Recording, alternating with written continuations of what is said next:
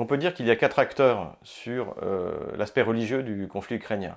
Il y a deux acteurs va dire pro-Kiev et deux acteurs relativement extérieurs qui sont pour une solution de paix.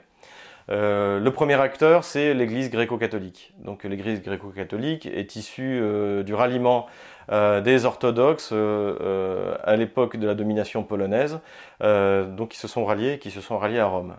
Leur religion a pris un tour extrêmement radical tout au long de l'histoire et jusqu'à aujourd'hui. Ils sont dirigés par un, évêque, euh, Monseigneur Shevchuk, euh, qui a eu des positions extrêmement radicales, qui s'est engagé euh, à fond dans le conflit euh, du côté de Kiev, du côté de, du Maïdan. les représentants des gréco-catholiques ont dit que d'ailleurs les, prêtres c'était, les leurs, que la moitié de Maïdan c'était leur, c'était leurs ouailles. Donc c'est une religion, c'est pas du tout une religion de paix, c'est une religion de guerre extrêmement agressive et euh, qui a essayé euh, de refaire, je dirais, le coup de la Serbie euh, avec l'Ukraine.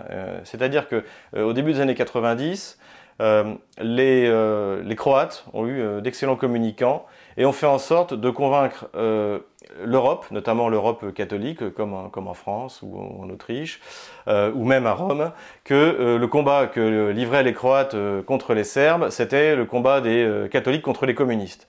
Donc euh, on, a, on, a, même vu apparaître un terme, les serfs bolcheviques, euh, on a vu apparaître des, choses comme ça. Ce qui est évidemment faux, ce que l'histoire démontre aujourd'hui, c'est que, c'est que en face de, en face, en, République euh, des Serbes de Bosnie, on avait plutôt affaire à un État orthodoxe et bien sûr pas du tout un, un, état, un état communiste. Mais à l'époque, ça a marché. C'était une époque sans Internet, c'était, la préhistoire. Et donc l'information était uniquement transmise par les médias, et donc on pouvait raconter n'importe quoi. Euh, donc euh, les, gréco-catholiques ont essayé de refaire la même chose et essaient encore de refaire la, la même chose. Ils sont relayés en France par des gens comme euh, Arjakovski, donc des gens extrêmement agressifs, euh, qui insultent, euh, sont capables d'insulter les orthodoxes ou le patriarche Kirill dans leurs écrits, des choses assez incroyables. Et, euh, et ils essayent désespérément, parce que globalement c'est un échec, de convaincre les catholiques français que c'est un combat des catholiques, des gréco-catholiques ukrainiens contre les néo-bolcheviques russes.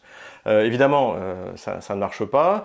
Euh, notamment, Shevchuk a rencontré le, pape François en mois de février. Il espérait un soutien, peut-être un appel à la croisade. Il est reparti plutôt avec une bonne, réprimande et le pape les a appelés à prier pour la paix et la réconciliation entre les chrétiens. C'est un peu la tradition depuis le Moyen Âge. Je vous rappelle également que la papauté avait refusé de bénir les armées autrichiennes avant la Première Guerre mondiale estimant que le rôle de l'Église est plutôt d'appeler à la paix entre les chrétiens, plutôt que de les encourager à s'entretuer.